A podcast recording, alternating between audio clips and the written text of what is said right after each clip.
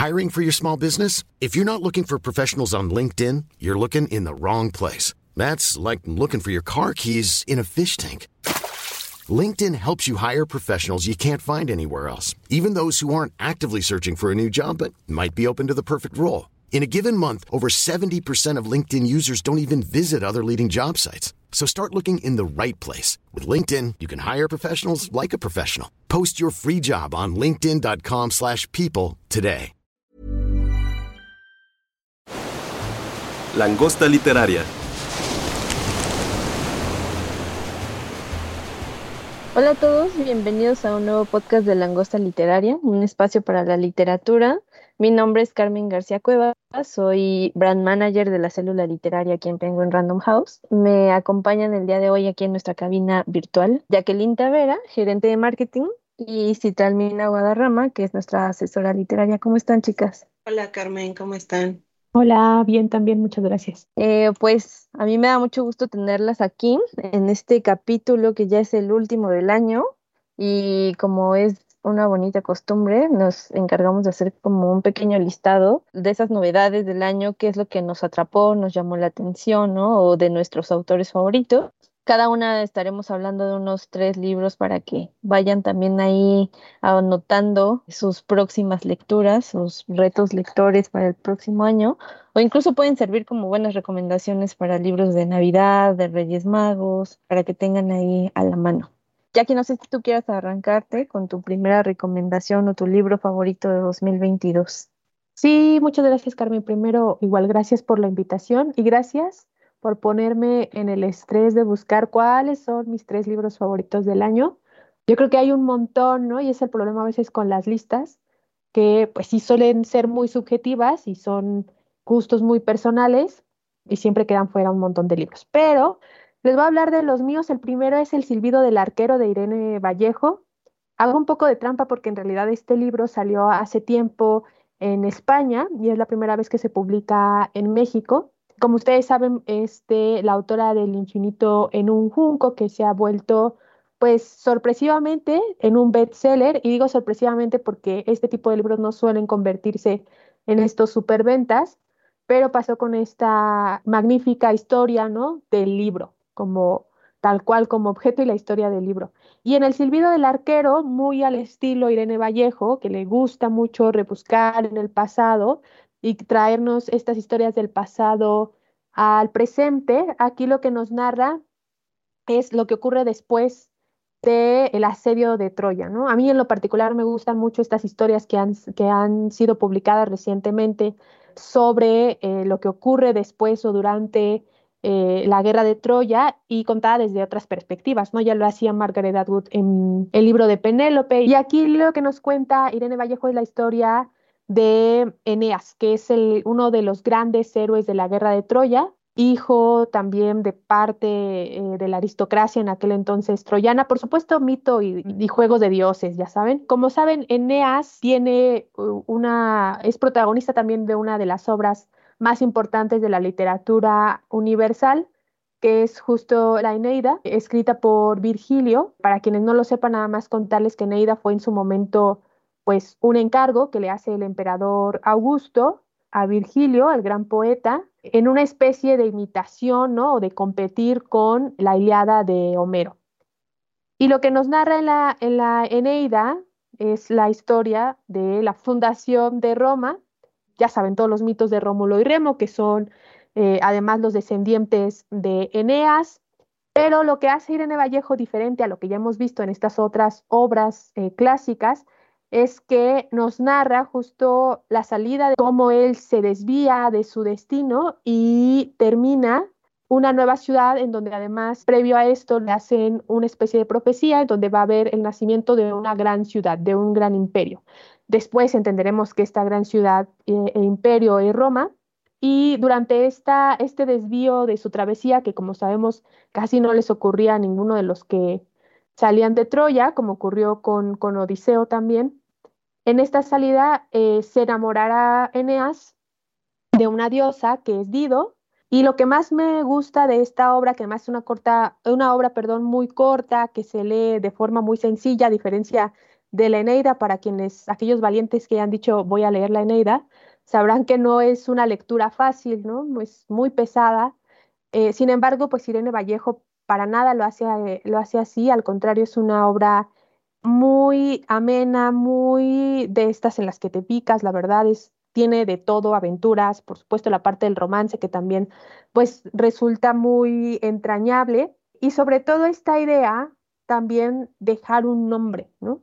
Que me parece que es una de las búsquedas de, de los grandes imperios y de los grandes clásicos de permanecer a través de, de sus historias, ¿no? En este caso, por ejemplo, el emperador Augusto hace este encargo al gran poeta Virgilio porque él quiere que se vea que es uno de sus legados, pero además él quiere que se le vea como el descendiente de estos grandes guerreros de Troya, ¿no? Estos son los fundadores de Roma, son los eh, héroes de Troya. Y eso me parece también muy enriquecedor. Por supuesto, también están los juegos del destino, muy en el estilo griego clásico. Por supuesto, los dioses haciendo de las suyas. Y pues para todos aquellos que busquen adentrarse en estos eh, mundos también mágicos pero muy distintos, pues está esta recomendación. De Irene Vallejo, que como saben, pues es una filóloga también bastante reconocida, que además también este año se publicó en debate El futuro recordado, que es una serie de ensayos que recopilan parte de la obra de la autora, para los que también se quedaron con ganas de leer más después de El infinito en un junco. No sé a ustedes si les, les llama la atención, si les gusta todo lo que tiene que ver con la, con la guerra de Troya o si ya, ya fue ese tema también. No, sí, sí suena súper bueno. Obviamente, yo luego, luego escucho de qué va y pienso en mi hermana. Mi hermana, la mayor, se llama Katy, ojalá lo escuche el podcast. Em, le encanta la mitología grecorromana y dije, ah, no, sí, es el, el, regalo perfecto para mi hermana, porque justamente después del infinito en un junco, o sea, como que um, sí quiere seguir leyendo más de la autora, ¿no? Y además también te quería preguntar, Jackie, si ya te aventaste el de las mil naves de Natalie Haynes. No, está, está para esta... Es el siguiente. Estas navidades, sí, sí, sí. Es que en, en estas navidades eh, a veces la gente se da de vacaciones y demás, pero yo soy de esas personas que se convierte en gato y se echa en un sillón, ¿no? Ahí todo el día, pero me la paso leyendo, entonces justo tengo mi, mi pilita ya lista para, para en unos días empezar a leer. Y ese es de los que tengo justo para leer, a ver qué tal, qué tal está, que he escuchado muy buenas recomendaciones, así que ya veremos qué tal. También va sobre la guerra de Troya, o sea, para poner en contexto porque preguntaba por ese. Tú, Citla, no sé si quieres comentar algo del silbido del arquero o ya te quieres arrancar con, con, tu recomendación? Pues sí, de hecho el silbido del arquero está, está muy bueno. Todas estas, todos estos libros que hablan como de, de mitos y toda, y toda esta onda, está muy padre por la, por el hecho de que, pues de que no, nos traen a los clásicos, pero ya con otros ojos, ¿no? Y eso es justamente lo que hace Irene Vallejo, en, incluso también en su otro libro, el del futuro recordado, ¿no? Que son, que, bueno, esos ya son como más ensayos, pero también tiene mucho que ver con, con los clásicos. Entonces, sí, también está muy, muy interesante. Hay otra cosa que yo quisiera agregar, igual y aquí es un comercialote, pero este vi que Nena Monstruo y Oscar Booker están organizando de hecho un club de lectura en donde la última sesión se va a conectar Irene Vallejo con ellos. Entonces está buenísimo para que sea entonces este su propósito, ¿no? Que arranquen en enero de 2023 leyendo El silbido del arquero y pues qué mejor que al final poder platicarlo con la misma autora, ¿no? Sí, porque además la verdad sí son de estos libros que tienen un montón de referencias que si te gusta el tema ya las agarras fácil, pues porque lo hace muy sencillo Vallejo. Pero si eres nuevo en el tema, si quieres saber más de la guerra de Troya y además de la espantosa película de Brad Pitt, pues sí está bueno porque te dan un montón de datos, ¿no? Y Nena Monstruo siempre lo hace muy ameno también y Oscar también. Entonces, seguro va a estar bueno ese club de lectura. Basitla, ¿qué nos vas a recomendar tú? Bueno, pues uno de mis favoritos, que pues en sí fue como toda una, un descubrimiento para mí. Yo nunca había leído sagas. Ahora me puse a leer toda la saga de Madame de, de Margaret Atwood. La verdad me, me, me, llamó muchísimo la atención. Yo ni, no tenía ni idea de que era lectora de, de ciencia ficción o ficción especulativa y pues menos de sagas, ¿no? Entonces, pero pues empecé a leer el primero y luego pues me pasé al segundo y ya después, ahora que llegó en, en enero el tercero acá en Salamandra, pues está muy, muy, muy padre porque si de por sí con Margaret Atwood ya vimos en el cuento de la criada una distopía como social, como que es lo que pasaría así, pero en un ámbito social, acá es una distopía pero ambiental, ¿no? O sea, como todos estos peligros del, pues, del capitalismo en sí, ¿no? Porque pues vemos toda esta onda como de la, este, de la modificación genética, y así es, esta es la, tercera parte de la trilogía. Atwood escribió primero y Crate pensando que, que, fuera único y que cerrara ahí, pero después escribió El año del diluvio, precisamente también porque muchos lectores le preguntaban, bueno, pero ¿qué pasó, no? ¿Qué, ¿Cómo sigue esto?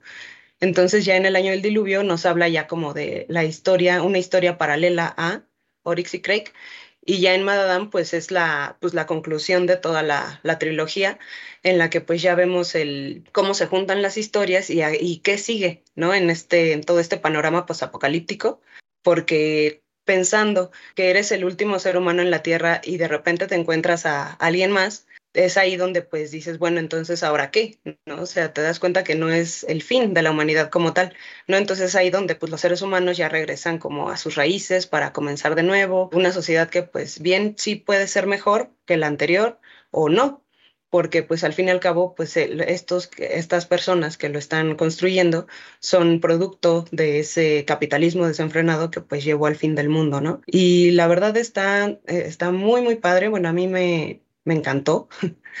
me volví súper fan ya de Margaret Atwood también. Y aparte lo que, de lo que me llamó mucho la atención, que pues sí es, es muy cinematográfica. No sé, es de esos libros que a mí me gustaría mucho ver, ver en series o en formato audiovisual. Me parece que HBO quería hacer la serie pero hace hace, este, hace años, pero abandonó el proyecto porque la verdad no supe por qué. Pero sí sería increíble ver como a todos estos, este, estas criaturas que son pues parte de la imaginación de, de Atwood, ¿no? Que son como los cerdones, que eran cerdos con células humanas, los mofaches, que son esta mezcla, ¿no? Como de mofeta y mapache, que igual los hicieron simplemente como por diversión y para hacer los mascotas, o incluso los, los Crakers, ¿no? Que eran como esta otra humanidad, que, que, sí podrían ser como el futuro de la humanidad, pero pues igual verlos en pantalla estaría muy, muy padre. Y pues sí, mi recomendación es, es esta, en sí, Madadam, que salió este año, es la tercera parte, pero pues toda la trilogía está, está muy, muy padre. No sé si, si alguna de, de las dos les guste la, la, ciencia ficción o, la, o esta onda posapocalíptica. Pues a mí me encanta, Citla, yo soy bien fan, siempre, siempre me encanta ese género y la verdad es que Margaret Atwood también es de estas grandes autoras que aunque no le encante del todo reconocerse como autora de ciencia ficción, la verdad es que se ha vuelto también un referente, ¿no? Con estas sagas.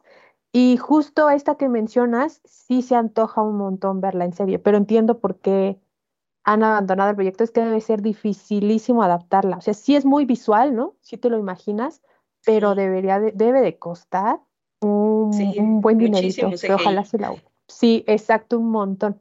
Pero sí, ¿no? Y además se antoja un montón que, que sea HBO, ¿no? Quizás otra, otra productora, pero sí sería buenísimo. Y, y Margaret Atwood también, pues sí, tiene esta parte últimamente muy cruel en sus sagas, ¿no? De mostrarnos lo peor de la raza humana en los futuros muy cercanos, que además, pues también ocurre en el día a día, ¿verdad? Pero sí es bastante buena.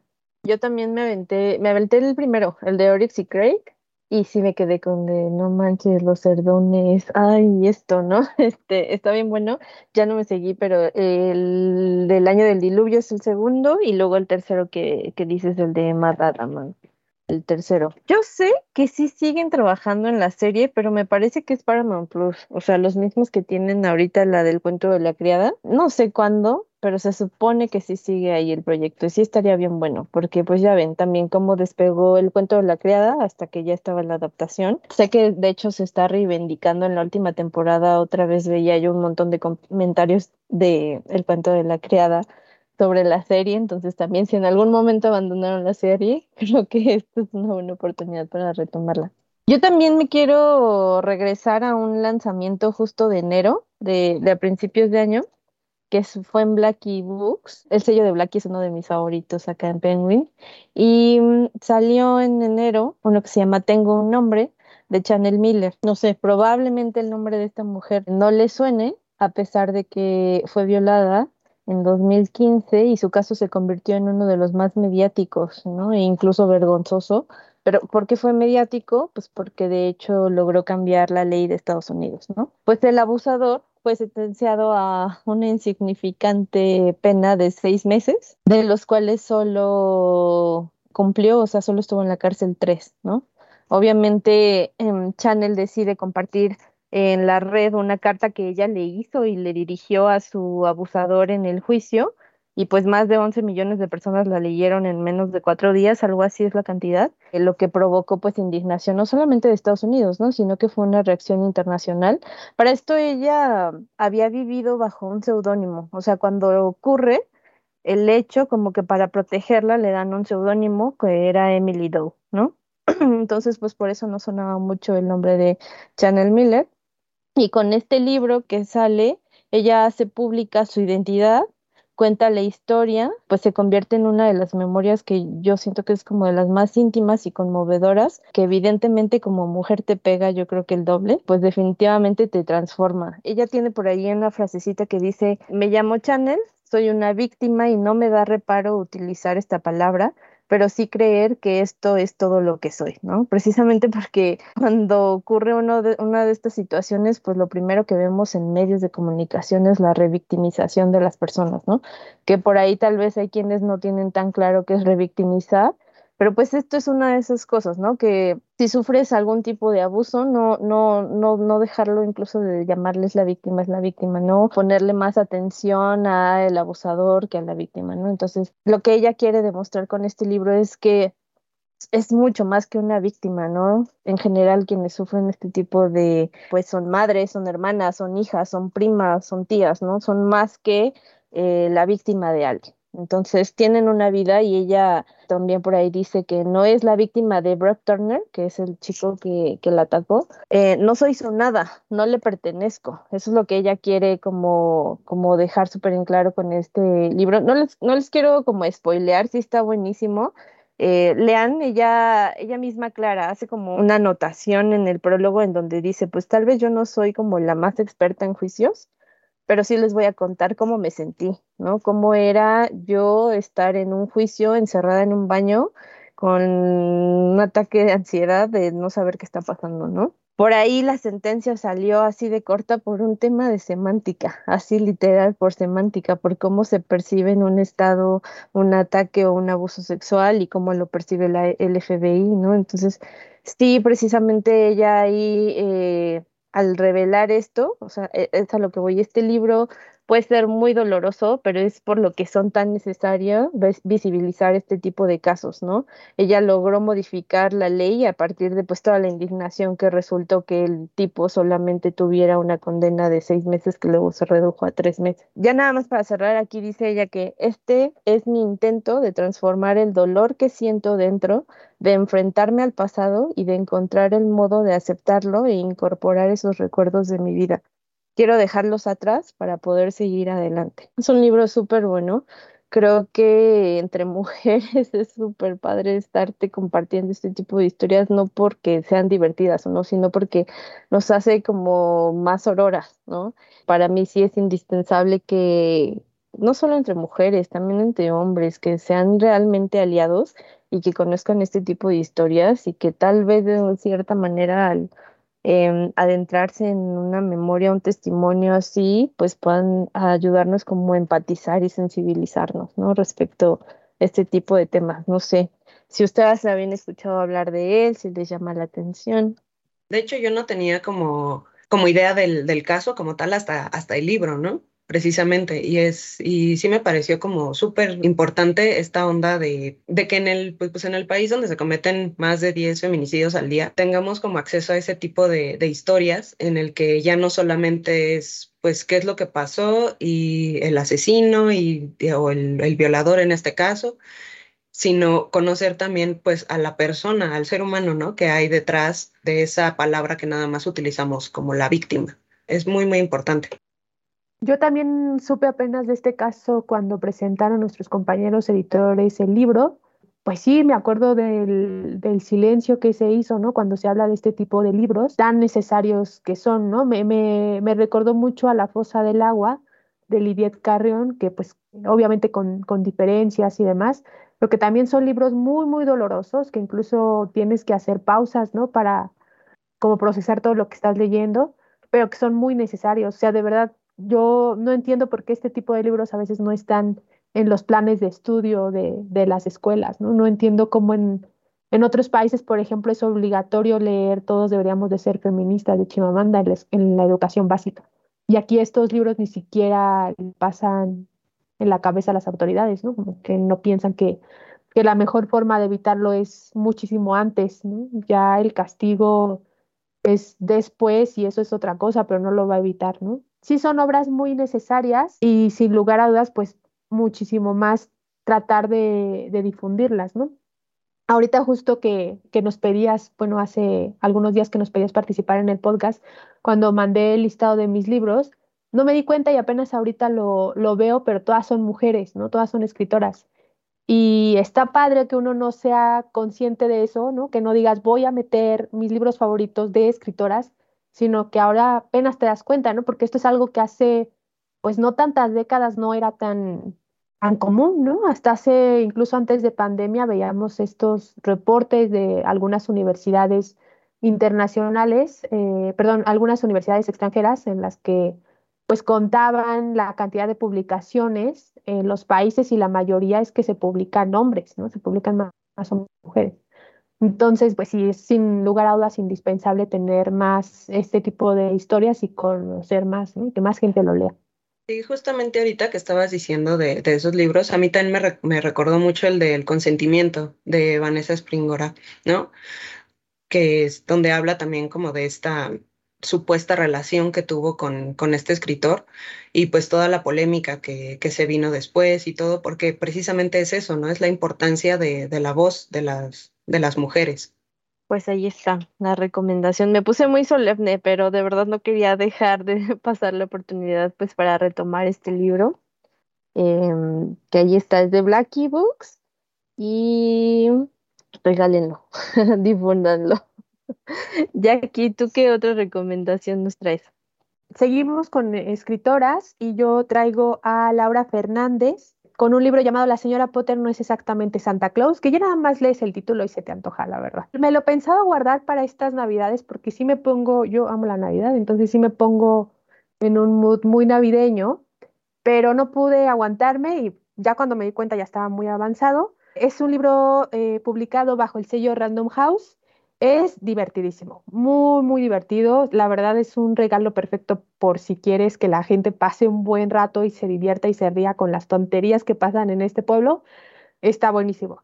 Seguro lo habrán visto, pero cuando en un pueblo pequeño surge alguna personalidad famosa, el pueblo se transforma y de pronto es la tierra de esa persona, ¿no? Y entonces es el café, el restaurante, el museo, el llavero, la pluma, todo, todo, todo se convierte en ese lugar, ¿no? En esa persona, perdón. Seguramente, por ejemplo, la tierra de Juan Rulfo, ¿no? Eh, o en donde sitúa, por ejemplo, eh, supuestamente en donde está Comala, ¿no? Que hay algunos pueblos aquí en México llamados Comalas, pues todos se transforman y hay mucha gente a veces va a visitar nada más porque pues es aquí donde ocurre una historia, ¿no? Eh, pasaba hace poquito con la playa esta en donde, spoiler, spoiler, se muere Dobby de Harry Potter y cómo está atascado de piedras y ahora la gente no puede ni caminar en la playa, ¿no? De tantos visitantes que van. Entonces, pues sí cambia muchísimo un pueblo a partir de, eh, que surge una persona ahí famosa. Y esto es lo que narra eh, este libro, supuestamente en esta pequeña ciudad llamada Kimberly Clark Weymouth, se eh, ambienta un clásico infantil llamado La señora Potter no es exactamente Santa Claus. Y esto pues convierte también el pueblo en una atracción turística, porque aquí es donde sucede esa historia. Es de estos libros en los que hay un libro dentro del libro. Y hay una tienda de souvenirs que hace o que lleva el hijo justamente de esta escritora, de, este clásico infantil, llamada Luis Pillman, pero pues el hijo ya está hasta la madre, ¿no? Por decirlo burdamente, de los visitantes y de los souvenirs y de vivir con esa pues sombra materna también. Entonces un día decide, se acabó, se acabó la famosa tienda de souvenirs por la que todo mundo viene y pues eso genera por supuesto un caos en el pueblo. Es una novela coral, entonces tenemos un montón de puntos de vista y también, por eso les digo, los, los absurdos de los personajes que son riquísimos, porque por supuesto al poblado no le parece que le cierren su fuente de ingresos principal, ¿verdad? Es muy divertido, por supuesto, está, incluso lo ven en la portada, eh, es un pueblo en donde siempre está nevando, entonces es un pueblo, además, durante el tiempo en el que ocurre la obra, está todo este espíritu navideño, pues que complica todavía más las cosas, ¿no? A mí me sorprendió mucho encontrar este título también escrito en, Random House. Estamos más acostumbrados en Random a tener luego eh, títulos más eh, rudos y me recordó por ahí a un título que ya había sacado también Random House en cuanto a su humor y su sátira y el absurdo de Miranda Yulai, que ya tiene un ratito, pero es para todos aquellos que se quieran divertir y entrar en el espíritu navideño y viajar a un poblado pequeñito, pues es una, una muy buena recomendación. Me quedé con la duda, ¿cuál es el nombre del de Miranda Yulai? Ah, ahora te lo digo, es que no me acuerdo. Dame un segundo, ¿eh? Pero así como decías, es, es una novela muy, muy divertida. A mí también hay una parte, me parece que es un vendedor de seguros porque son muchísimos personajes los que salen en la novela, el que tiene como una tipo maqueta de la ciudad, ¿no? Y desde ahí como que ve a todos y así. Y este, a mí me recordó mucho como estas casitas que te venden en navideñas también, que como para hacer una villa navideña, ¿no? Incluso Coca-Cola tenía también su, su villita navideña, ¿no? Y pues no sé, a mí me recordó como mucho eso, que estás viendo como que todo parece mágico y todo parece como muy bonito cuando en realidad todos adentro están como pues bien locos, ¿no? También. Y está, a mí sí, también me gustó mucho. Sí, todos están loquísimos. Más este agente inmobiliario con esa maqueta parece más bien un rey de Game of Thrones con su mapa, ¿no? Tratando ahí de conquistar todo. Muy divertido. El libro que les decía de Miranda Yulai se llama El primer hombre malo, que tiene una trama completamente distinta, pero que me recordó mucho en el sentido del humor, pues, o sea, este sentido del humor sobre todo por el absurdo del pensar y del hacer de los personajes. Eh, pero está muy bueno, léalo, léalo. Se me antoja un montón, así sí me lo imagino como una caótica película de Navidad. sí, totalmente. Está buenísima esa recomendación de aquí y ad hoc con la temporada. ¿Tú, Citla? Bueno, pues yo le sigo con una, una recomendación que la verdad fue de mis mejores lecturas del año, me gustó muchísimo que es Este vacío que hierve, de Jorge Comensal. Está publicado en Alfaguara y nos habla de la Ciudad de México en un futuro muy cercano. Estamos hablando del año 2030, o sea, son ocho añitos ya los que nos faltan. Habla de un incendio que hubo en el bosque de Chapultepec, que, que detona la búsqueda de Karina, que es la protagonista, por la verdad sobre sus padres fallecidos, porque ella vive con su abuela y a la par tenemos también la historia de, Silverio, ¿no? que es un vigilante del Panteón, precisamente el Panteón Dolores, que es ahí justamente donde inicia este, este gran incendio que se lleva pues este, muchísimos árboles y también llega hasta el zoológico. Este, este vigilante del panteón le toca el incendio ahí en el panteón y después de todo esto trata de reencontrarse con su hija Daenerys, que precisamente le, le ponen el nombre por, por Game of Thrones, ¿no? Y al final termina ayudando, bueno, no al final de la novela, sino dentro de esta trama, termina ayudando a Karina dentro de este desentramado para buscar este, acerca de, pues, del pasado de sus padres y todo esto. ¿no? Entonces, me, me, llamó muchísimo la atención, aparte la manera en la que está escrita, porque Jorge Comensal también es divulgador científico entonces tiene también, no sé si lo sigue cursando, todavía tiene un posgrado en filosofía de la ciencia y pues eso se ve en, la, todo, en toda la novela, ¿no? En, la descripción de los animales del zoológico, en los videos de animales que, que Silverio ve en, en, su casa, en su celular hasta en los pensamientos como de la protagonista, ¿no? De esta Karina que pues también está estudiando un doctorado en física. Entonces hay una parte donde está imprimiendo la imagen de, una, rana, bueno, de, la especie de una rana que ya, se extinguió, pero la está imprimiendo para ponerla en su ofrenda. Entonces en el momento en el que ella está, imprimiendo, nos va contando también que ella misma está pensando como en la rana, en todo esto. Entonces todo este lenguaje científico está adereza muy bien toda la novela y toda la intriga que en sí ya trae la novela, ¿no? Y pues no sé, a mí me pareció una novela muy, muy actual, con, o sea, se me hizo una novela como muy de, de preocupaciones tanto de millennials como de generación Z, ¿no? Porque trae pues toda esta onda como de la corrupción en, en, México y sobre todo la crisis ambiental, ¿no? Que pues todos estamos preocupados porque se nos va a acabar el mundo. y pues no sé, este, se me hace este, muy necesario, una lectura muy necesaria. Incluso Jorge Comensal dijo en una entrevista que igual se grabó en la FIL, que acaba de nacer un jaguar negro en el zoológico de Chapultepec. Y en la novela también aparece ese jaguar negro, ¿no? Entonces es como, se siente muy profética, pues, la novela, ¿no? Justamente por todas estas preocupaciones y todos estos temas tan actuales. Yo, por ejemplo, ya estoy como en proceso de hacerme vegana, pues precisamente por los libros, ¿no? O sea, primero me eché Cadáver Exquisito, y que bueno, ya con esa tienes, ¿no?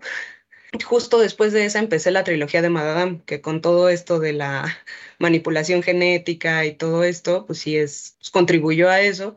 Y luego con, luego remato con este vacío que hierve, pues todavía más estoy como ya súper convencida de que, de que podría ser lo mejor.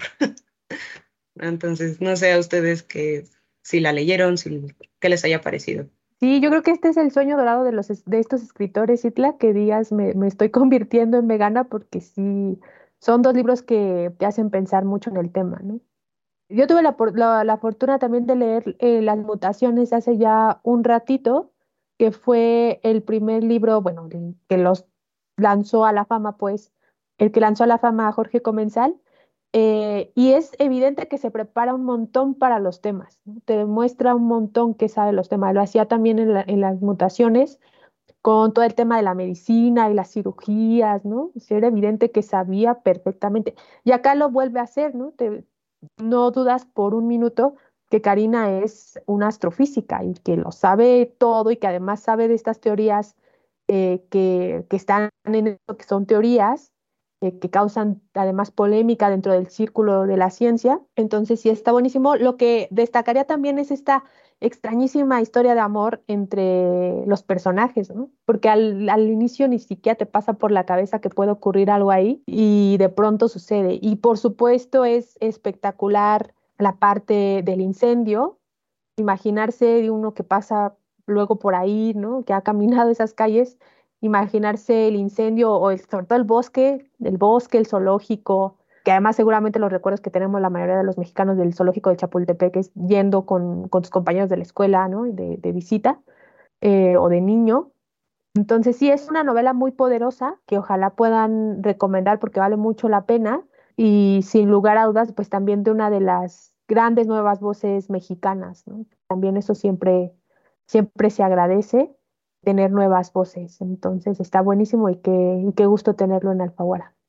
Sí, incluso al final en las en los agradecimientos pone sus agradecimientos a los a los pandas del, del zoológico de Chapultepec y creo que a un orangután, una cosa así que a los que vio de niño, ¿no? Porque pues todos, bueno, la mayoría llegamos a ver a los, sobre todo los pandas, ¿no? Que fueron como el boom desde los ochentas, creo. Sí, sí, sí, me acuerdo que está la campaña de ponle un nombre al panda, ¿no? Y ahora elige tú el nombre. Sí, sí, sí. Y aquí revelando, revelando nuestra edad. Pero sí. Yo, yo también, eso me gustaría, me gustaría destacar que es evidente la pasión que tiene Jorge Comensal por la ciencia y la divulgación de la ciencia, ¿no? No queda ninguna duda en este libro, si te atrapa y si te hace investigar también a ti súper curioso lo que menciona Citralmina. Él nos comentaba que no nada más fue esto del jaguar. también creo que hace poco ocurrió un incendio en un zoológico y salió en las noticias. Y luego por ahí le comentaba a, Adri, nuestra compañera que le, le, estuvo llevando su agenda de prensa. Él fue al, cuando estaba haciendo toda la investigación para el libro, espero no estar aquí contando mal la historia, pero que se encontró una tumba tal cual con uno de los personajes de los que él creó, ¿no? Y así como que hubo muchas coincidencias y pues definitivamente, o sea, el libro no está situado en un futuro muy lejano, es muy cercano y pues o sea, cómo te pone el contexto de todas las situaciones o todo el contexto gracias al que sí se podría dar un incendio así de fatal, como para abarcar todas las hectáreas que es desde el Panteón Dolores hasta todo lo que es el zoológico, el bosque de Chapultepec, ¿no? Todo ese tipo de detallitos o incluso hasta los detalles otaku de Karina, ¿no? Este, se nota ahí mucho de los gustos, no sé si él le guste como la cultura asiática, pero está muy entretenido como, como dijiste tú, esta palabra de aderezar como la historia con la, divulgación de la ciencia. Yo, yo me voy a, a, regresar un poquito otra vez a ciencia ficción.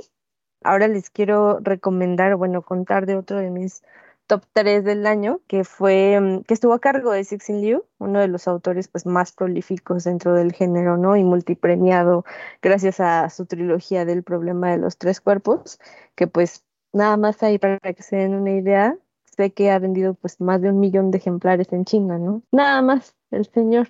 La novela de la que les voy a contar es una novedad para nosotros en español, aunque fue una de las primeras novelas de Cixin Liu.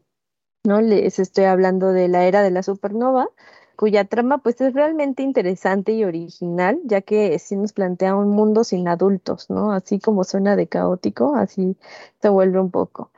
La historia parte de que hace que una noche una supernova, así de alta energía, eh, llega finalmente a la Tierra, pues el cielo brilla y, y cuando esta nueva estrella florezca, dentro de eso, un año después, todos los adultos mayores de 13 años estarán muertos, ¿no? O sea, de repente hay algo ahí que falla que sus cromosomas quedan dañados y ya no hay solución, entonces tendrán, eh, a partir de este suceso con la supernova y el nacimiento de la estrella, comienza una, una cuenta regresiva hacia atrás para un nuevo mundo sin adultos, ¿no? O sea, ya no va a haber dentro de un año una sola persona mayor de 13 años, ¿no?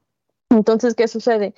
Que los padres se tienen que convertir en una especie de maestros y los hijos de aprendices para que les traten de transmitir en un año los conocimientos de todo lo que necesitan saber, pues, para mantener el mundo como funciona o como lo conocemos actualmente, ¿no?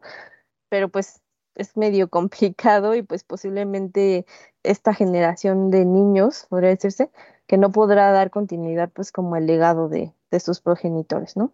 Aunque imaginan sí un futuro mejor, tal vez no se pueden escapar como de los instintos de la humanidad. De hecho, por ahí yo leía que un, medio, creo que NPR, compara la novela de, de Cixin Liu con El Señor de las Moscas. Y creo que no hay mejor eh, metáfora porque, ah, pero El Señor de las Moscas en una era cuántica, porque sí es como debajo de otro contexto, pero creo que es una gran comparación porque es justamente un poco, un poco de eso, ¿va? el libro termina siendo como un análisis tanto de las nuevas generaciones como de, la, de nuestra humanidad, ¿no? Que todos estamos aquí tratando de sobrevivir, pero nadie trae un manual de usuario, una guía de supervivencia y pues háganle como puedan ahora sin adultos y creen nuevas reglas para un nuevo mundo, ¿no? Eh, está bien interesante, no quisiera contarles más, porque te atrapa la historia de Cixin Liu.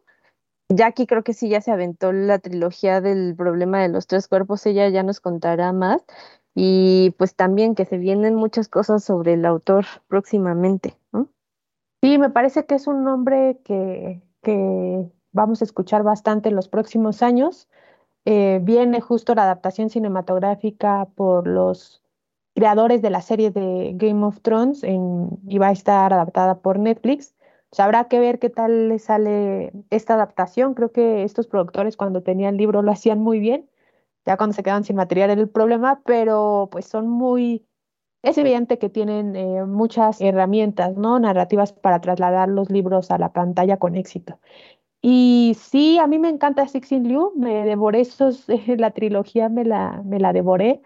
Es muy atrapante todo, eh, la historia siempre en la que te sumerge y esta realidad y este peligro latente, ¿no? De un ente externo, pero teniendo el peligro más importante en la Tierra. Y yo creo que es de estos grandes autores de la ciencia ficción que ya hacía falta tener sobre todo pues con estas sagas espaciales, ¿no? Sobre todo con los nombres pesos pesados como Asimov o como Arthur C. Clarke, entre Philip K. Dick, ¿no? Entre otros muchos, que mm, ya hacía, falta un nombre también así dentro de la ciencia ficción pesada, eh, porque sí es un poco pesado, ¿no? En, en, su narración, o sea, no es como una Margaret Atwood, por ejemplo, que convierte la ficción especulativa en algo muy digerible, muy sencillo. Acá el señor, pues sí es más pesado, ¿no? Es muy detallista, sobre todo en estas partes más técnicas pero son muy, muy ricos sus libros, me parece que pueden ser muy entretenidos y sí te ponen a pensar en muchas teorías también actualmente de la ciencia y cuáles se pueden hacer real y siempre dan, o sea, parece que escoge las, las que dan más miedo, eh, ¿no? De lo que puede ocurrir. Eh, igual ocurre con el problema del, de los tres cuerpos, que ya cuando salga la serie yo creo que nos aventaremos un podcast de, de esa saga en específico porque da para mucho, pero sí, este es también un gran una gran recomendación. Precisamente yo como ahorita apenas me estoy entrando a este, a toda la onda de, ciencia ficción, que, que, pues sí, de hecho yo también ya, ya tengo anotado pues, la trilogía del problema de los tres cuerpos y sobre y, por supuesto la, la, era de la supernova, ¿no? Porque sí, bueno, ya había leído antes, por ejemplo, de este, Phil K. ¿no?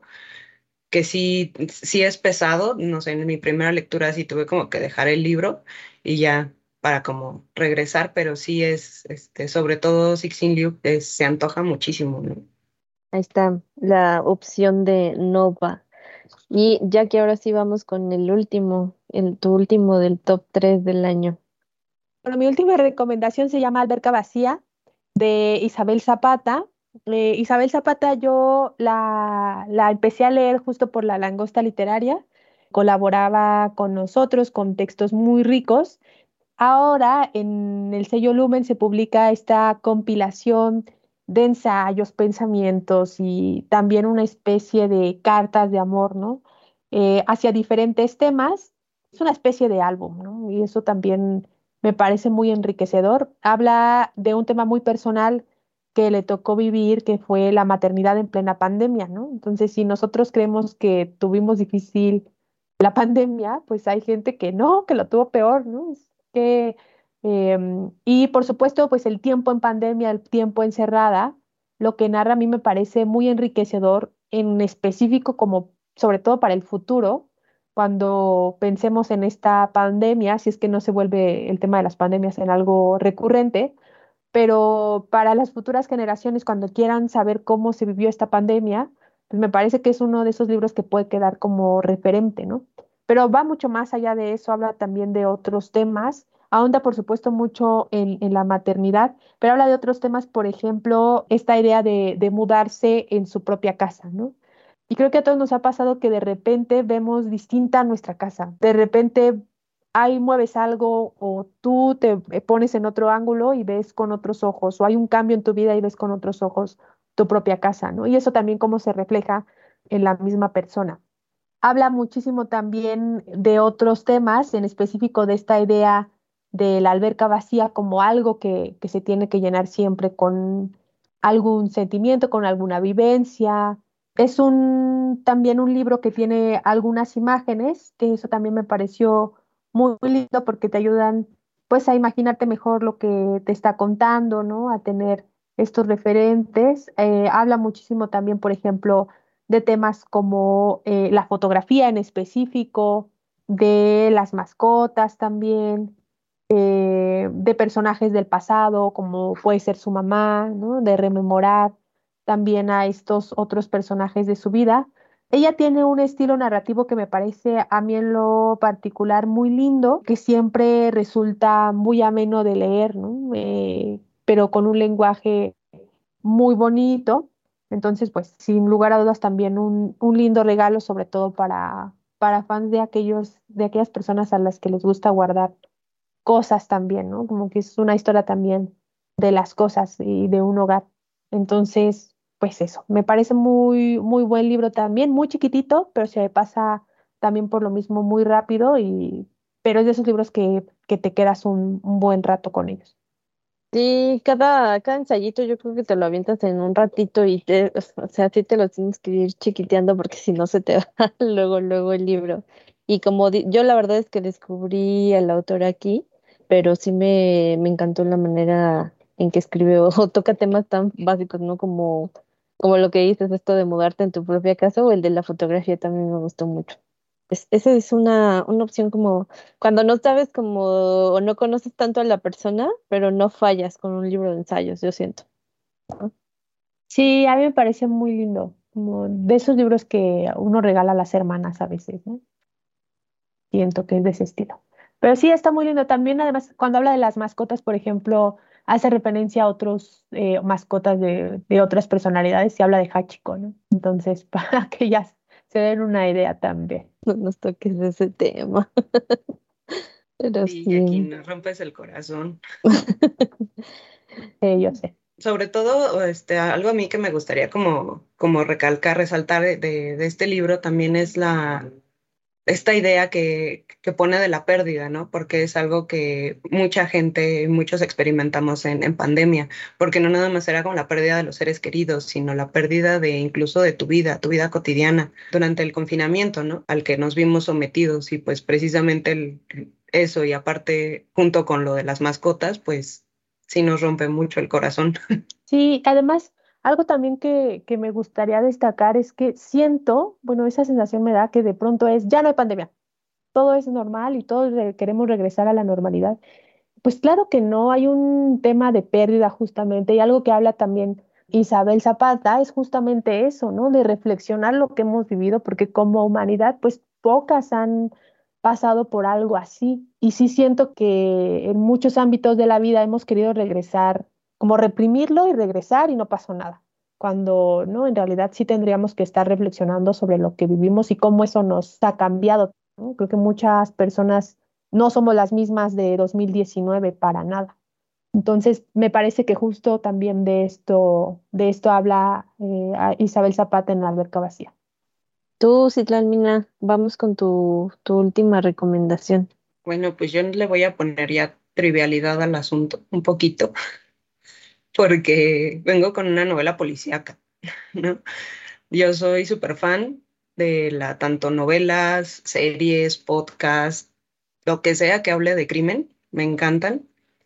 El problema es que últimamente hemos visto como e, esta como exaltación de, del asesino y meternos en estas mentes psicópatas, ¿no? De, de estos personajes, incluso lo vemos con, con, las últimas series, ¿no? La de, la de Jeffrey Dahmer o la la película, me parece que sí es película, ¿no? La que están este, haciendo de, de Ted Bundy con, con Zac Efron, ¿no? Donde se exalta como mucho esta, esta imagen, ¿no? Del, del asesino, pero, pero esta novela, que es este, El caso Alaska Sanders de, de Joel Dicker, una de las cosas que me encantó fue que precisamente no hace eso, sino que lo importante aquí es el enigma como tal y ver qué fue lo que pasó. Y para ello todo el caso va alrededor de la vida de la víctima, ¿no? O sea, la vida de, Alaska.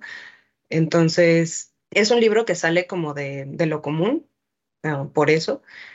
Eh, este libro es este, está bajo el sello de Alfaguara y es como la, es la secuela de La verdad sobre el caso Harry Quebert, que de por sí fue un fenómeno en ventas, ¿no? Fue un gran thriller y pues este, este libro es la secuela de este porque va justo antes del libro de los Baltimore, ¿no? Que también el libro está lleno de referencias a este otro, de el libro de los Baltimore.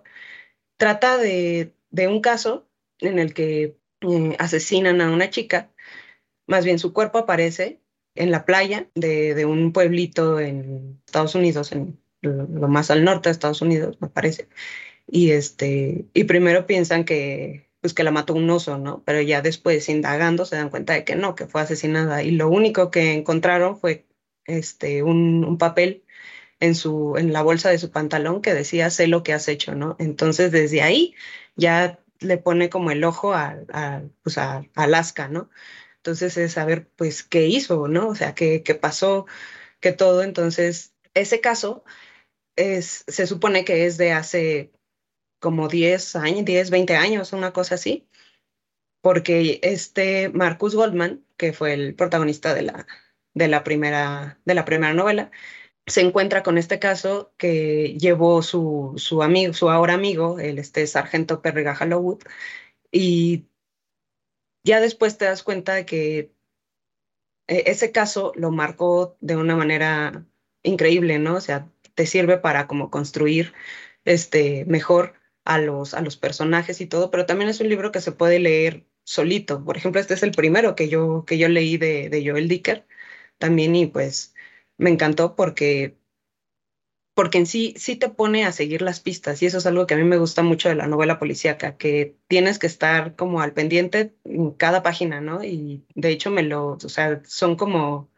500 páginas, más de 500 páginas, y yo me lo eché como en un día porque no lo podía soltar, ¿no? O sea, no, todo en, cada capítulo estás, eh, estás viendo y a ver ahora qué más, y ahora qué más, y ahora qué más, te pone como diferentes versiones del día del asesinato, todas las entrevistas que hace, es, eh, está increíble. Y al final hay giros de tuerca en casi, no sé, yo, yo conté como unos seis, siete giros de tuerca que dices, ahora sí ya sé quién es el asesino y a la mera hora no.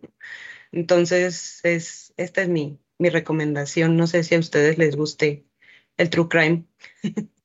Sí, es, es buenísimo. Hace ya un montón de tiempo justo pude leer el caso Harry Kebert, que en su momento fue un bombazo y que eran de estos libros que si salías al metro, bueno, si entrabas al metro, perdón, veías a, a las personas leyéndolo, ¿no?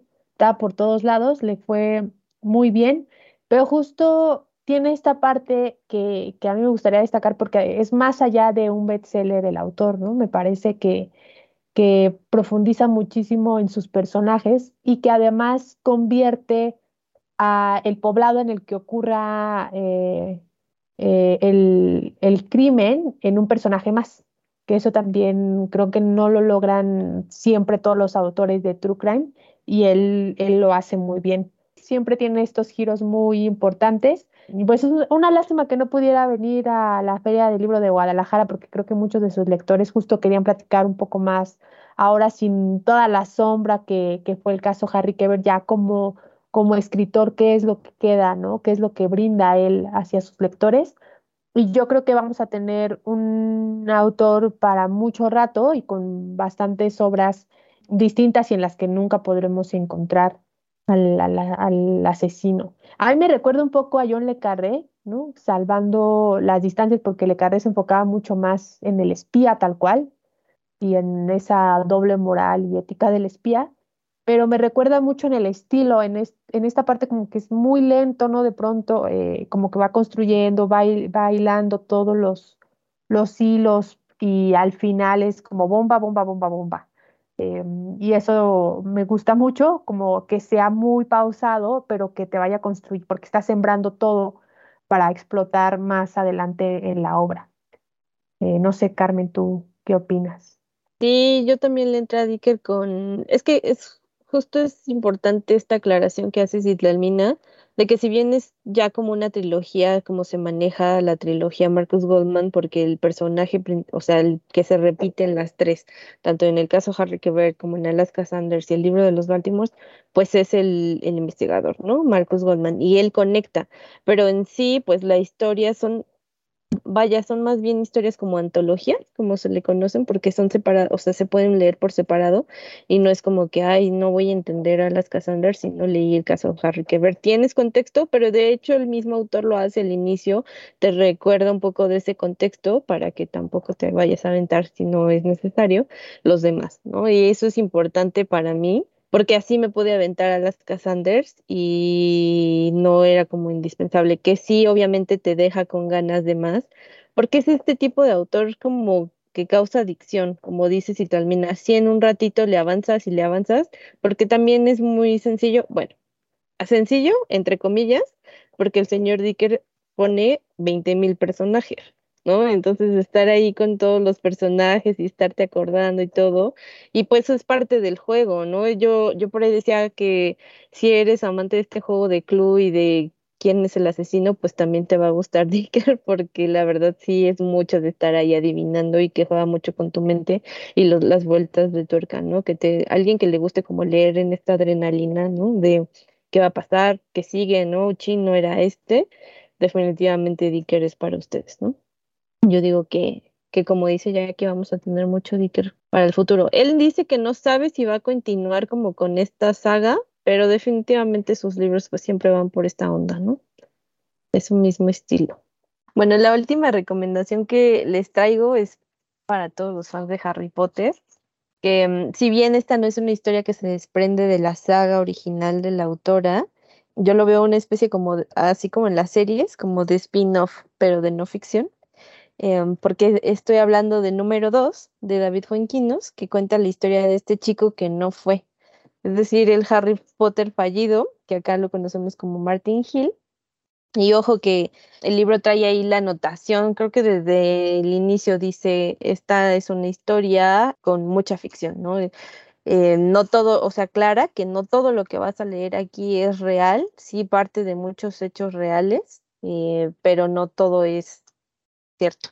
Este tomó mucha libertad creativa el autor, pero bueno, como bien sabemos, en, en 1999 cientos de niños, no sé, incluso miles de niños audicionaron para interpretar a Harry Potter y de esos cientos la lista se redujo a dos, dos grandes opciones que llegaron hasta este final y pues fue Daniel Radcliffe el, elegido, ¿no? Que conocemos. Pero por ahí David Finkin nos leyó que la directora de casting aseguraba que Daniel Radcliffe tenía ese algo extra, ¿no? O sea, que ni siquiera te explican que ese, ese algo extra, la chispa, el no sé qué, qué, sé yo, pero él se quedó, ¿no?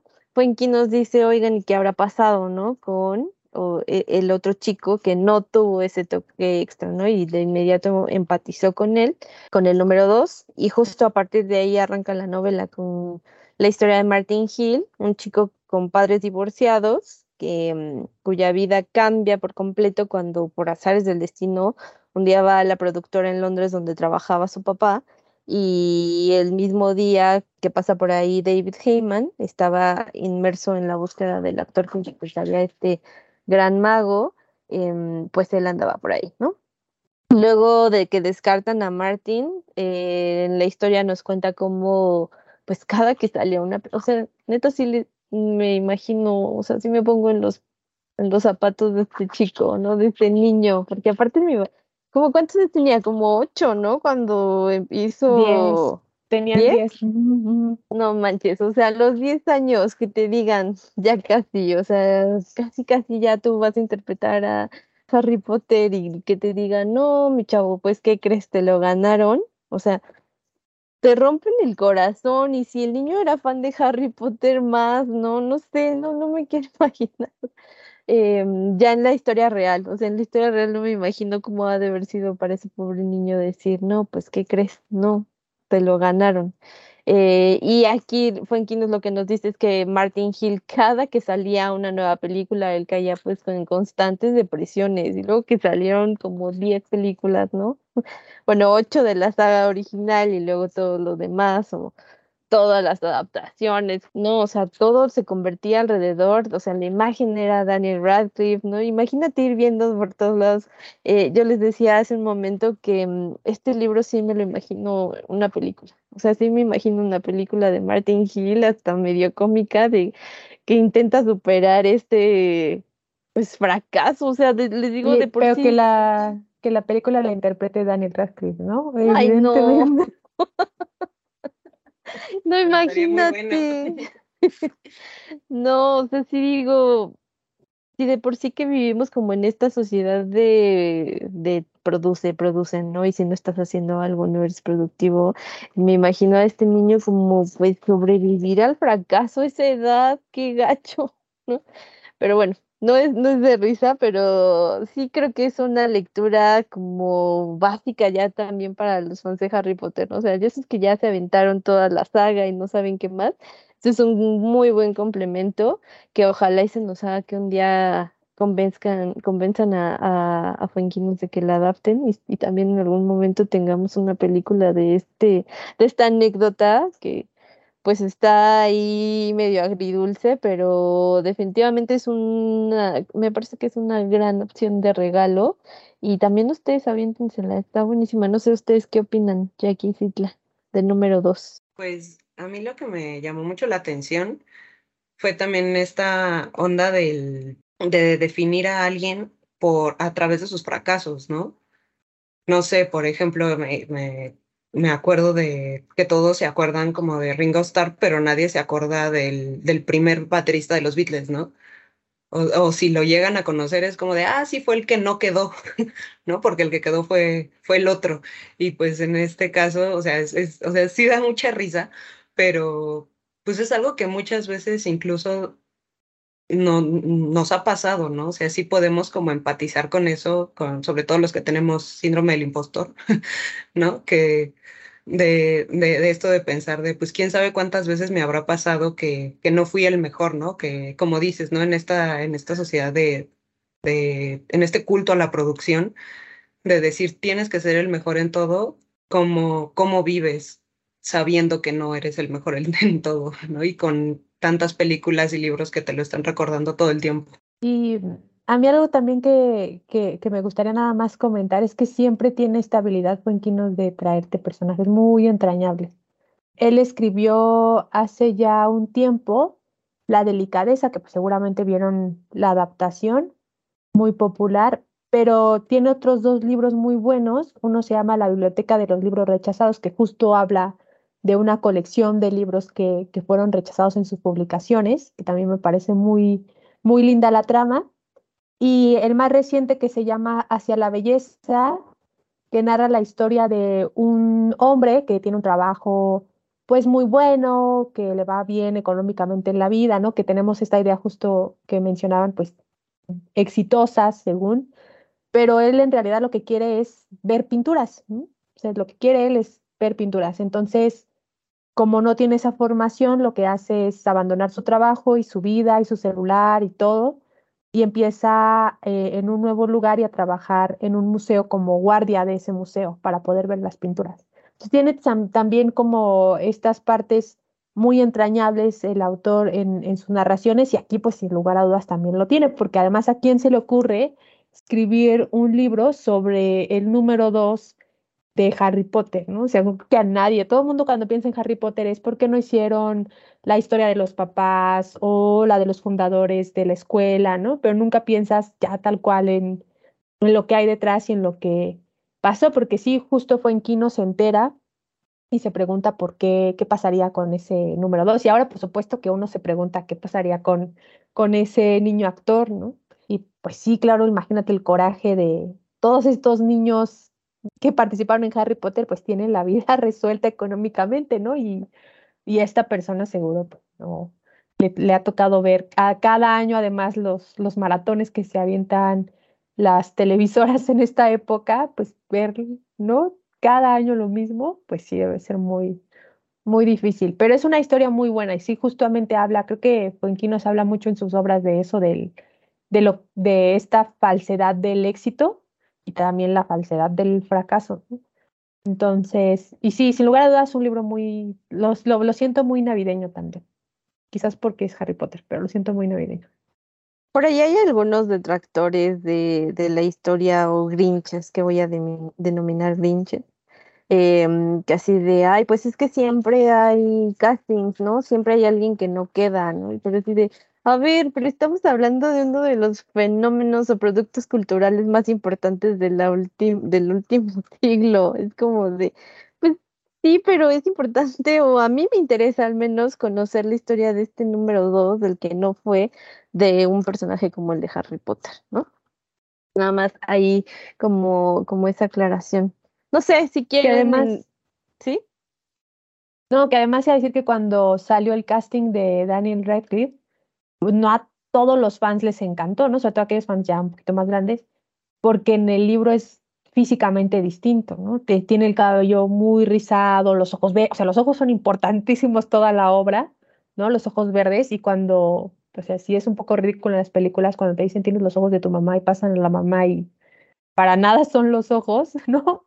Este, pues sí, no, no sabemos físicamente cómo sería ese número dos, ¿no? Pero sí hubo también críticas ahí cuando, salió ese caso. Oye, y aparte, para cómo afectó también la fama a Daniel Radcliffe, ¿no? Que tuvo ahí muchos temas ahí desde chiquito.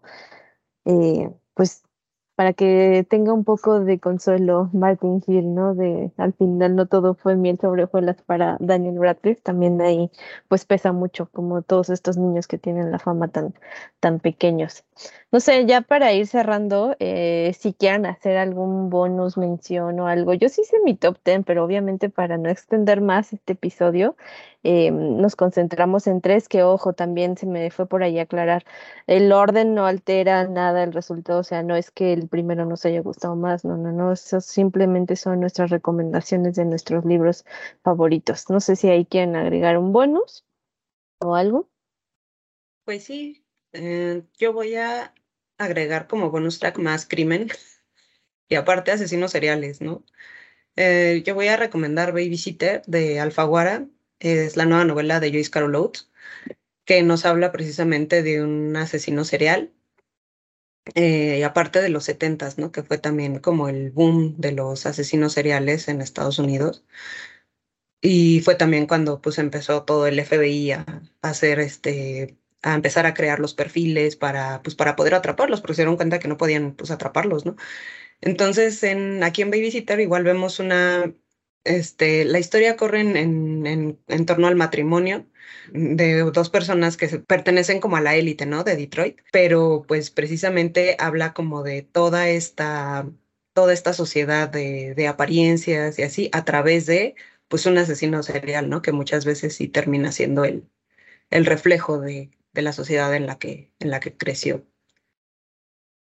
Y pues también me gustaría recomendar uh, El gran libro de los perros de Blackie Books, que pues es una antología de los mejores cuentos, ensayos, este, poemas y muchos textos de, que hablan sobre perritos, ¿no?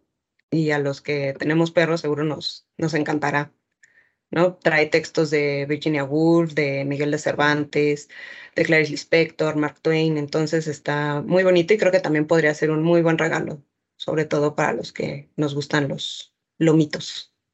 No discrimines a los gatos, Itlamila. Las que somos Team Gato, también está, la versión del gran libro de los gatos.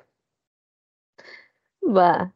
¿Tú, Jackie, quieres agregar alguno o con tu top 3? Sí, no, sí, sí, hay, hay bastantes, pero igual solo mencionar algunos. Justamente hablando de gatos, el libro de los gatos de, de Blackie Books, que reúne textos también muy bonitos sobre grandes escritores eh, en torno a los gatos. Y hay uno que salió en Grijalbo llamado El gato que amaba los libros, que también es muy tierno.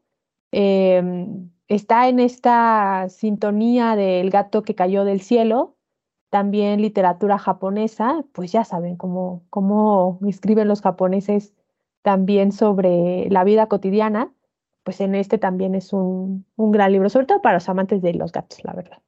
Em, mencionar abejas grises, que salió eh, en Alfaguara, eh, pues sí, también un libro muy duro, eh, pero me parece muy necesario justamente en torno em, a los conflictos que ha tenido a lo largo de su historia Ucrania y pues esta es la historia de un em, cuidador de abejas. Se me fue el nombre del, de, esta, de este oficio, pero imagínense. Apicultor.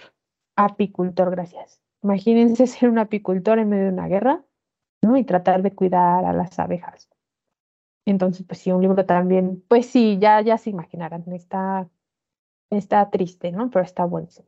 Eh, y eh, el otro es el cuento, yo soy muy fan también de Stephen King, entonces salió este año, como cada año, ¿verdad? Stephen King tiene un libro, por supuesto, y este año sacó Cuento de Hadas, que me pareció bastante peculiar y diferente a lo que hace. Normalmente, como ustedes saben, se enfoca más a temas de terror y aquí también lo hace, pero juega mucho con la fantasía y a mí en lo particular me parece que King es un gran maestro también de la fantasía y no la explora, pues digamos fantasía más eh, común, épica, no la explora tanto y acá lo hace muy bien. Eh, pues la historia de un chico que tiene, muy Stephen King, ya saben, tiene un vecino y descubre en la casa del vecino hay un portal y lo lleva a un mundo pues maravilloso, muy diferente y por supuesto con terror. Em, y tengo muchas ganas de leer lo que no sabe Medea. No sé por qué, pero estoy saladísima, no lo he podido leer. Lo, lo, pedí, lo tenía y una compañera necesitaba ese libro en ese momento y pues lo tuve que dejar ir. Luego me lo encontré en Guadalajara, el, el libro ahí listo para, para poder leerlo, pero pues no, la maleta no lo permitía. Y ahora volví a intentar tenerlo, pero ya no hay ejemplares, entonces estoy un poco salada con ese libro, a ver si, si ahora regresando de esta temporada navideña ya tengo más suerte. Pero he escuchado también muy buenas reseñas en torno a él. Si no lo consigues, yo te cedo el mío, Jackie, para que sí, por favor, ya. a leerlo. Ahí, ahí por si quieren saber más de ese libro, están, recuerden, las presentaciones que hubo en la FIL, están todas en nuestro YouTube. Yo les platico de rapidísimo de mi bonus. Nada más así por mencionarlos, no me voy a adentrar ya más.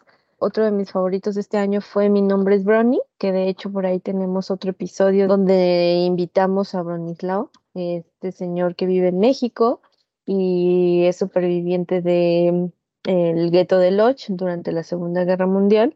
Es un libro que, oh, sí se te hace el corazón un nudo, pero creo que es de una relevancia muy, muy importante. Y de hecho es muy interesante ahí conocer la historia de cómo terminó en, en México Brony y ahora tiene pues su negocio de su papelería aquí. Otro que me gustaría recomendar es La cabeza de mi padre, de Almadelia Murillo, que a mí me encanta ver las presentaciones de Almadelia en la que todo siempre recuerda cómo cuando lo presenta la gente le dice cómo se identifica, o sea, pues tristemente, o no sé cómo lo quieran ver, eh, es muy común, ¿no? Que aquí en México las paternidades ausentes, y pues sí hay siempre historias con las, o de las anécdotas hasta familiares con las que te identificas. Es un libro muy íntimo de Almadelia y la verdad es que le ha ido muy bien. Es una historia que luego, luego conectas o te ves identificado con alguna de las anécdotas. Otros dos Blackies que también son buenísimos, así como, como para irte leyendo por cachitos, que es 101 experiencias de filosofía cotidiana, se los recomiendo y que vayan haciendo una de las experiencias, son bien fáciles para que em, vayan ahí experimentando. Y son mucho para relajación y el atrás de las emociones, también luego no sabemos identificar muy bien nuestras emociones y está buenísimo. Em, Lecciones de epicureísmo, también es un libro súper chiquito, pero está ahí complementando muy bien el otro, el de Lecciones de estoicismo. Eh, y finalmente cierro con su render. Eh, este libro de 40 mm, canciones, bueno, una historia de 40 canciones que escribió Bono. Si bien no soy fan de YouTube ni de Bono, o sea, lo conozco, sé la importancia del señor y de la banda para la música, eh, es un libro que reúne anécdotas de él sobre las, las, canciones, muchas de las canciones que pues, todos conocemos. Y les digo, no es que yo sea mega fan de YouTube o de él, pero siempre, siempre agradezco los libros sobre música. Em, y esta es una, una buena opción para regalar definitivamente para todos aquellos amantes de la música. Em, antes de despedirnos, pues no voy a dejar pasar la bonita tradición de hacer nuestra, nuestra trivia, nuestro regalo de estos libros. Yo creo de los que nueve que les recomendamos nosotras, les estaremos enviando a quien nos responda correctamente estas dos preguntas, que es ¿dónde ocurre el incendio o dónde comienza el incendio en este vacío que hierve? Y cómo se llama la protagonista de este vacío que hierve. Debieron haber puesto mucha atención. Por ahí si termina los las respondió cuando nos estaba platicando de este libro de Jorge Comensal.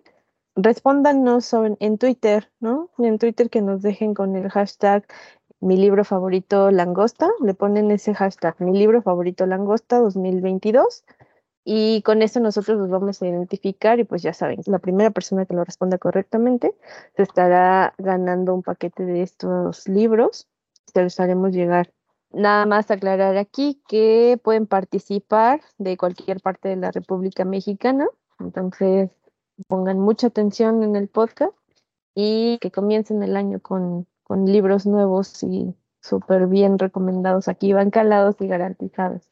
Les agradezco mucho a Citlalmina y a Jacqueline por estar aquí con nosotros en este episodio que me, me, divertí muchísimo aquí con ustedes, riéndonos del pobre Harry Potter que no fue y, conociendo sus, sus libros favoritos. Gracias, chicas. Gracias a ustedes y feliz Navidad a todos los Grinch.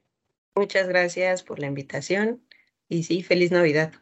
No olviden seguirnos en Langosta Literaria, estamos en todas las redes sociales, en Facebook, Twitter, Pinterest, TikTok, Instagram, todos como Langosta Literaria.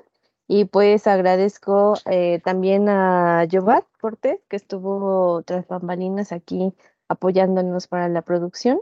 con esto llegamos al final no solo de un capítulo más de Langosta Literaria, sino del último del año. Pues espérennos el siguiente, activen, recuerden la campanita en donde sea que nos estén escuchando las notificaciones, porque vienen más capítulos de Langosta Literaria en 2023. Gracias.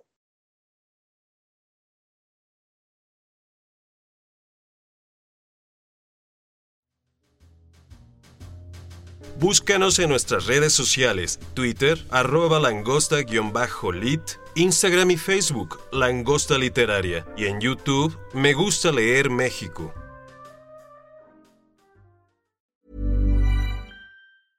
Hey folks, I'm Mark Marin from the WTF Podcast, and this episode is brought to you by Kleenex Ultra Soft Tissues your ally to help tackle your allergy symptoms this season. I love the change of seasons, but nobody loves pollen and all those other things floating in the air that make you sneeze during this nice weather. Kleenex Ultra Soft tissues are hypoallergenic and allergist approved. So fight back against watery eyes and runny noses without worrying about irritating your skin. For this allergy season, grab Kleenex and face allergies head on.